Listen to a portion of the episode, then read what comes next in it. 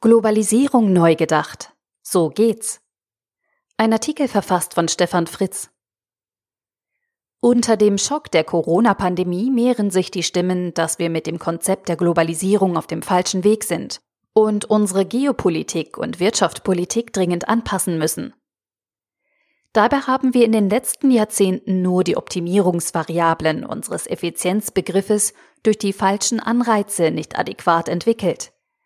Wir haben die kurzfristige Kostenersparnis viel zu hoch priorisiert. Denn andere Wirksamkeits- und Wirtschaftlichkeitsaspekte konnten wir bei der Gestaltung unserer Prozessketten aus unserem Bezugssystem herausdrücken. Egal ob bei der Bilanz unseres Unternehmens oder der persönlichen Bilanz. Schauen wir uns zunächst zwei Hauptaspekte der Globalisierung an. Globale Mobilität und globale Lieferketten. Globale Mobilität. Hier bewegt sich der Mensch selbst und das in vielfältiger Form. Berufspendeln, Geschäftsreisen, Urlaub, Schüleraustausch und Bildungsreisen. Für unsere Mobilität nutzen wir Transportmittel wie Auto, Bahn oder Flugzeug. Ohne in die Diskussion über die Besteuerung von Flugkerosin einzusteigen, wird die Energie für Strom oder Diesel niemals und in keinem Land der Welt abhängig von der Entfernung besteuert. Und so kommt es, dass lange Strecken durch den technischen Effizienzaspekt deutlich günstiger pro zurückgelegter Streckeneinheit sind als kurze Strecken. Die Technik verhilft den langen Strecken also zu einem spezifischen Preisvorteil. In unserer digital vernetzten Welt wäre es technisch sicher machbar, ein Urlaubsticket teurer zu machen als ein Ticket für einen Pendler oder Geschäftsreisenden. Aber wäre das überhaupt gewollt? Welche Art von Mobilität wollen wir gesellschaftlich fördern? Ist ein weites Pendeln zur Arbeit positiv für unsere Gesellschaft? Ist ein billiger Flug nach Asien gut für uns, damit wir dort preiswert Urlaub machen können? Unserem Bildungsideal entspricht es auf jeden Fall, sich durch Reisen in ferne Länder weltoffen zu zeigen. Ein Umziehen für den Job ist in vielen Ländern normal. Wir Deutschen optimieren unseren Wohnort lieber am Ideal eines möglichst großen Eigenheimes. In diese Kostendiskussion müssen wir in Zukunft auch die weltweite und lokale Verwirbelung von Pandemierisiken einbeziehen. Denn das Pendeln zur Arbeit in eine andere Region ist für diesen Teilaspekt genauso schädlich wie die zahlreichen massentouristischen Urlaubsreisen. Wenn wir uns hierzu eine gesellschaftliche Meinung gebildet und ein klares Ziel erarbeitet haben, dann ist eine entsprechende Preisgestaltung mit Hilfe digitaler Technologien sicherlich möglich zum Beispiel durch Besteuerung in Abhängigkeit von der Art der Reise. Und gewiss werden wir dann auch die Diskussion führen müssen, ob diese Ungleichbehandlung unserem Freiheitsideal entspricht. Aber so viel kann vorweggenommen werden. Auch der persönliche Freiheitsbegriff von Hegel im Kontext von Vernunft und Willkür geht stets nur so weit, wie man die Rechte der anderen, also der Gesellschaft, nicht einschränkt. Übersetzt in unsere aktuelle Zeit bedeutet das, nur damit ich überall hinreisen kann, kann ich nicht von allen anderen erwarten, zu Hause zu bleiben. Bei den globalen Lieferketten reisen nicht die Menschen, sondern die Ware. Übrigens auch immer zum selben Energiepreis und Steuersatz, unabhängig von der Entfernung des Transportweges. Bei der wirtschaftlichen Globalisierung geht es vorrangig um drei Aspekte. Erstens Zugriff auf Rohstoffe aus anderen Regionen oder Ländern. Zweitens Erschließung neuer Produktionsstandorte mit billigeren Arbeitskräften. Und drittens, vor allem die Erschließung neuer Absatzmärkte durch die Entwicklung insbesondere der asiatischen Märkte vom Status als Entwicklungsländer über Schwellenländer hin zu Industrieländern. Verbunden sind diese Aspekte strikt durch das Effizienzdiktat. Und hier noch einfacher das Diktat der reinen Kostenoptimierung. Nachdem wir es den Billiglohnländern erst selbst überlassen haben, was sie produzieren wurden wir in den 1960er Jahren mit preiswertem Spielzeug und Werkzeugen überschwemmt. Die Reaktion der 1980er Jahre war, dass westliche Industrieunternehmen selbst in Billiglohnländern investiert haben, aber strikt darauf geachtet haben, dass die Konstruktion und andere Aspekte des Know-how-Aufbaus im Industrieland verbleiben. Das funktioniert heute nur noch mäßig. Lediglich Apple gelingt es mit dem Konzept Designed in California und Produced in China den großen Teil der Wertschöpfung in den USA zu halten.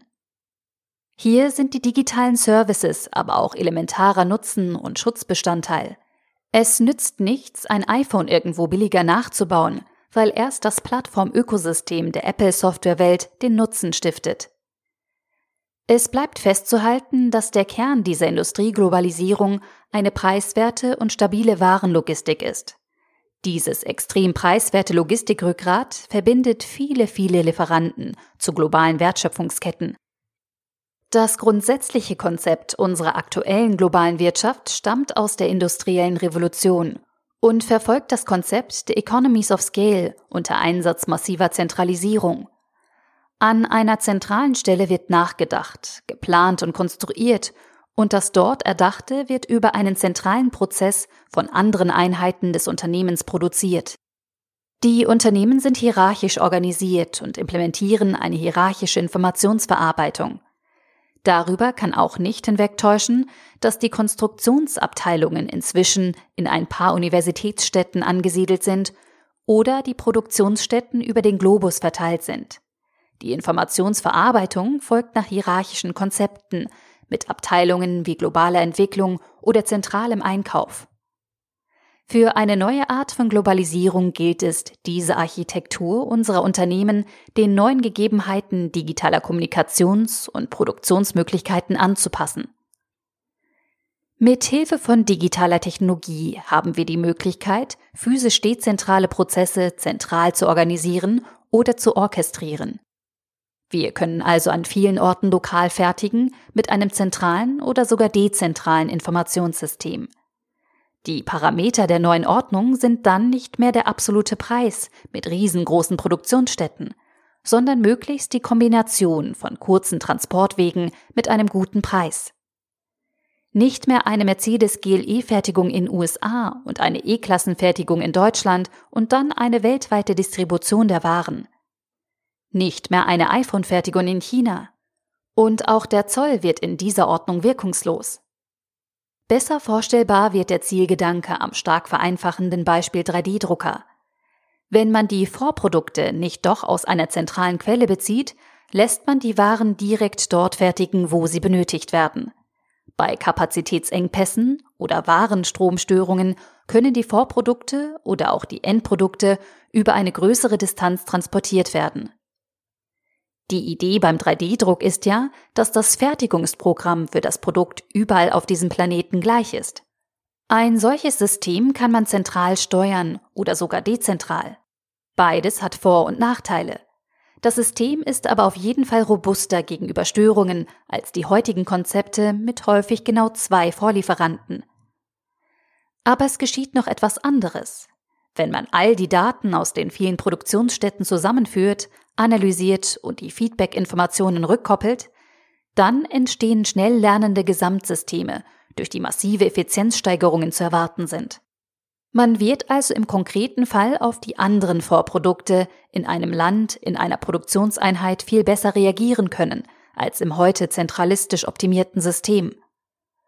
Und nach und nach hat man zwar ein weltweit aggregiertes Gesamtprogramm für die Produktionssteuerung mit dem 3D-Drucker, aber dieses Programm kennt all die kleinen Besonderheiten in den Regionen, die sich aus Vorprodukten und Fertigungsunterschieden ergeben.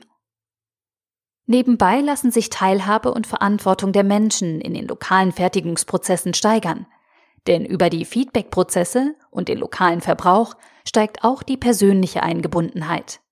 Und vor allem, solche Lieferketten sind resilienter. Resilienter gegenüber Absatzschwankungen, Rohstoffengpässen aber eben auch resilienter gegenüber globalen Bedrohungen. Das hört sich nach einem nicht erfüllbaren Traum an. Vielleicht ist es aber auch einfach das, was sich die Menschen eigentlich wünschen. Nur haben die Technologieexperten in Politik und der Wirtschaft noch nicht gesagt, dass dieser Ansatz auch machbar und schaffbar ist. Also, lasst uns diskutieren, was die ersten Schritte dieser neuen Globalisierung sein könnten. Und ich persönlich glaube nicht daran, dass Protektionismus und die massive Verteuerung von Frachtkosten der richtige Weg sind, um eine weltweit vernetzte Produktion voranzubringen. Auf jeden Fall ist unsere aktuelle Krise eine Chance zum Nachdenken. Der Artikel wurde gesprochen von Priya, Vorleserin bei Narando.